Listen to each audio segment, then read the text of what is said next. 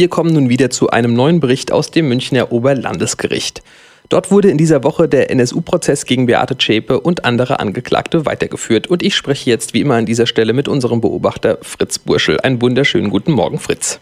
Wunderschönen guten Morgen zurück. Ja, der Prozess in München befindet sich ja rein theoretisch auf der Zielgeraden. Äh, dennoch sind nicht alle bestehenden Fragen beantwortet. In dieser Woche ging es unter anderem um die Frage der Waffenbeschaffung des sogenannten NSU. Möglicherweise könnten diese aus dem Bereich der organisierten Kriminalität äh, gekommen sein. Wie kommt man zu dieser Annahme? Naja, also es wird äh, für jemanden, der das beschreiben soll, zunehmend schwierig, äh, das wirklich, äh, wie soll man sagen, in einer Nussschale zu beschreiben, also im, im Kleinen zu beschreiben, weil der Zusammenhang ist natürlich die Tatwaffe Cesca 83 und die Frage, ist die wirklich, wie es in der Anklageschrift äh, steht, über die Schweiz, über mehrere Mittelsleute in Jena, schließlich in die Hände von Ralf Wohleben und Carsten Schulze, den beiden Angeklagten im NSU-Prozess, Prozess gelangt und von dort dann eben zum äh, NSU-Kerntrio äh, damals in Chemnitz. Dieser Frage äh, geht vor allen Dingen natürlich äh, immer noch die Verteidigung Wohlleben nach, um den eigenen Mandanten zu entlasten. Denn die behaupten immer noch, das sei gar nicht die Cesca gewesen, die damals von ihm äh, äh, in Auftrag gegeben wurde, dass, dass sie gekauft wird und an das Trio weitergegeben wird. das hat sich definitiv durch die Aussage dieses Zeugen aus der organisierten Kriminalität nicht erhärtet. Im Gegenteil, es deutet eher mehr darauf hin, dass es genauso gelaufen ist, dass die Waffe aus der Schweiz möglicherweise über Kontakte in der organisierten Kriminalität zum Trio kam. Kurios war dieser Zeuge vor allen Dingen, weil er schwadroniert hat ohne Ende. Man hatte das Gefühl, es sind da narzisstische Neigungen bei ihm durch diese Forumssituation äh, freigesetzt worden. Der hat ein ein Zeug erzählt, dass sich die Balken gebogen haben. Er hat wirklich aus dem Rotlichtmilieu über seinen Verschleiß an, wie er es immer nannte, Nutten äh, gesprochen. Es war hochgradig peinlich und ärgerlich, wie er sich da produzieren konnte. Und so nebenbei erfuhr man, dass er äh, privat Vater eines alleinerziehender Vater eines vierjährigen Mädchens ist. Das ist, äh, da, da sind einem wirklich die Haare zu Berge gestanden, wo man sich gedacht hat, um Gottes Willen, äh, so ein Typ, der wirklich über Jahre Drogenhandel, Waffenhandel, Prostitution und sowas beschrieben hat, der kann ja wohl nicht für ein Kleinkind äh, allein verantwortlich sein. Egal, diese ganzen Geschichten, ob sie überhaupt stimmen, ob es dieses vierjährige Mädchen gibt, ob es äh, irgendeinen Zusammenhang gibt mit äh, den NSU-Taten, äh, das hat sich aus ihm nicht wirklich herausfragen lassen. Und dort, wo es für ihn hätte eng werden können, können, hat er vom, äh, von seinem Aussageverweigerungsrecht Gebrauch gemacht. Ihm wird jetzt ein Zeugenbeistand äh, äh, beigesellt. Das heißt, er muss nochmal kommen. Wir müssen uns nochmal diesem äh, wirklich brachialen Menschen aussetzen. Und äh, die Aussicht, dass da irgendwelche neuen Erkenntnisse dabei herauskommen, sind minimal. Mhm.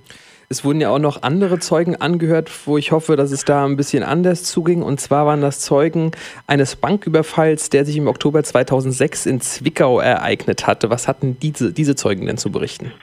Ja, also das waren äh, tatsächliche Opferzeugen, also Angestellte aus dieser Bank. Und es war einer der drastischsten, brutalsten Überfälle, übrigens nur mit einem Täter, mutmaßlich äh, Uwe Böhnhardt, der da reingestürmt ist in diese Bank im Jahr 2006 äh, und um sich geschlagen hat. Also er hat mit einem Ventilator eine äh, Bankangestellte niedergeschlagen und als ein junger Auszubildender, der auch als Zeuge gehört wurde, am Mittwoch äh, versucht hat, ihn zu entwaffnen, ihn von hinten angefallen hat, hat er ihm in den Bauch geschossen. Das ist also eine erste lebensgefährliche Verletzung äh, gewesen bei so einem äh, Banküberfall.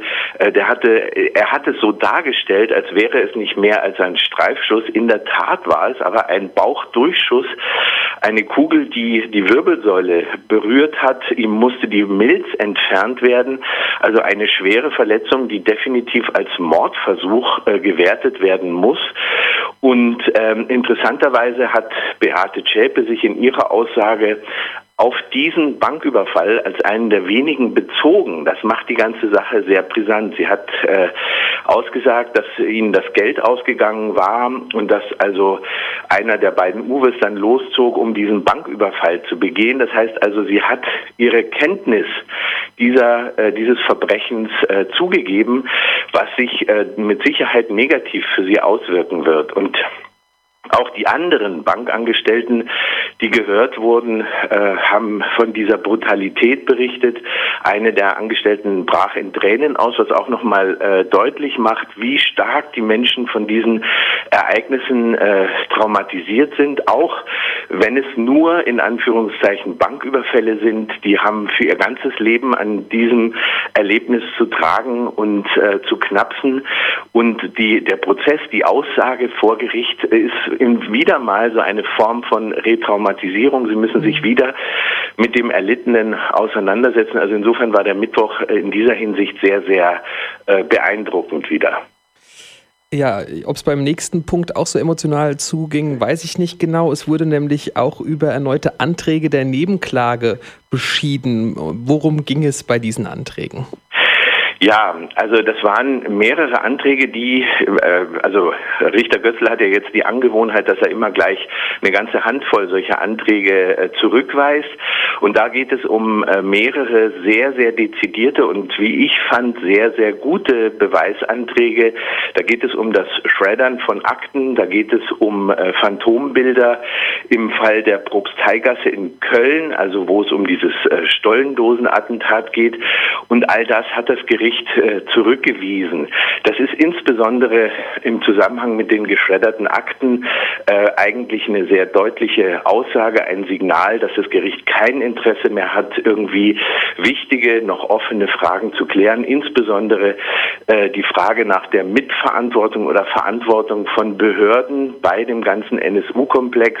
Insofern war das zwar, sagen wir mal, am Ende des mitwöchlichen Prozesstages quasi so en passant verlesen, aber von sehr, sehr gravierender Bedeutung, einfach weil damit klar ist, Leute, wir haben kein, also die, die Botschaft des Gerichtes könnte man zusammenfassen, wir haben kein Interesse mehr, jetzt hier weiter rumzufuhrwerken. Wir sind dabei, das Urteil zu schreiben und wir wollen jetzt hier keine Abwege mit Verfassungsschutzbehörden, mit vernichteten Beweismitteln und so weiter anstrengen. Sie äh, beziehen da immer so eine Position, dass sie sagen, wir haben uns überlegt, was wäre, wenn das stimmt, was in dem Antrag beantragt wird, also ähm, äh, äh, erforscht werden soll und äh, sagen dann immer, das hätte keinerlei Auswirkungen mehr auf die äh, Straf- und Schuldzumessung. Das heißt also, das Gericht ist dabei, das Urteil zu formulieren und hat eben, wie gesagt, kein Interesse mehr, die für die Angehörigen und die Opfer des NSU äh, wichtigen Fragen weiterhin überhaupt in Betracht zu ziehen. Das war also schon in dieser Hinsicht ein schwarzer Tag für die Opfer und Opferangehörigen. Mhm, das spricht auch so ein bisschen dafür, dass der Prozess vielleicht schon auf der Zielgeraden ist. Äh, ich, ich traue es mich kaum zu fragen, Fritz, aber es gab gestern schon wieder einen Befangenheitsantrag durch die Verteidigung. Ähm, wie wird jetzt da in dieser Sache weitergearbeitet? Kann man davon ausgehen, dass der Prozess jetzt schon wieder eine Woche ausgesetzt werden muss oder welche Konsequenzen sind da zu erwarten? Ja, leider ist das nicht ausgeschlossen. Also dadurch, dass jeder Befangenheitsantrag natürlich mit derselben Sorgfalt behandelt werden muss, von einer anderen Kammer beschieden werden muss, weil er sich gegen den ganzen erkennenden Senat richtete, ist es nicht ausgeschlossen, dass kommende Woche wieder nichts läuft. Das ist natürlich wirklich tragisch, weil man irgendwie das Gefühl hat, wir stehen äh, nicht nur auf der Stelle, es ist nicht nur die Handbremse angezogen, sondern man kommt eigentlich im Moment überhaupt nicht weiter. Das sind alles so Randdinge, die gerade abgearbeitet werden. Es ist die Frage, wann werden die Fragen, die das Gericht an Beate Zschäpe gestellt hat, ähm, beantwortet. Wann gehen wirklich entscheidende Punkte nochmal weiter? Das hängt alles in der Luft, aber man hat bei diesen Befangenheitsanträgen, die ja jetzt verstärkt kommen, auch so ein bisschen das Gefühl, die Verteidigung Wohlleben vor allen Dingen, aber auch die Verteidigung Zschäpe schlagen so ein bisschen um sich, weil sie merken, ups, jetzt geht der Prozess zu Ende und es sieht wirklich nicht gut aus für uns unsere Mandantinnen und Mandanten. Das heißt, ähm, das ist eigentlich ihr Job, jetzt irgendwie zu versuchen, äh, da in die, in die Räder zu greifen, zu verhindern, dass es zu einem Abschluss kommt, zu einem Abschluss der Beweisaufnahme. Aber das muss jetzt irgendwann passieren. Es ist irgendwie auch kein, wie soll ich mal sagen, für das Gericht relevanter Stoff mehr da, um ihn abzuarbeiten. Natürlich gibt es noch eine ganze Reihe von Sachen, die abgearbeitet werden müssen, aber das könnte in den nächsten zwei Monaten erledigt sein und dann könnte es tatsächlich zu Plädoyers und dann auch irgendwann zu einem Urteil kommen. Man hat jetzt das Gefühl, Woche um Woche werden an den Prozess hinten Tage drangehängt, die jetzt ausfallen. Es ist so ein bisschen enervierend, aber auf der anderen Seite auch der Job der äh, Verteidigung, äh, hier zu, jedes Mittel zu versuchen, die Mandanten zu entlasten.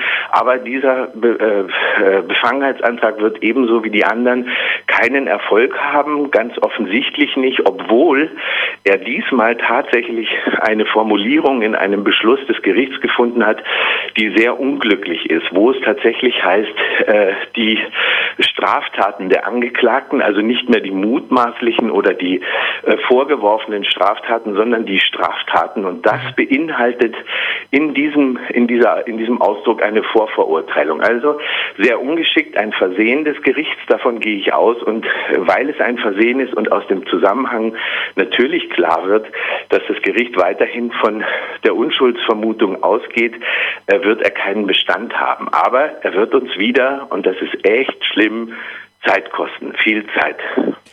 Also zum Verzweifeln, aber doch nicht hoffnungslos, dass dieser Prozess doch zu einem erkenntnisreichen Ende gelangt. Soweit der aktuelle Bericht unseres Beobachters beim NSU-Prozess in München, Fritz Burschel. Fritz, vielen Dank für die Infos und dass du weiterhin für uns dran bleibst. Sehr gerne. Bis dann. Tschüss. Bis dann. Tschüss.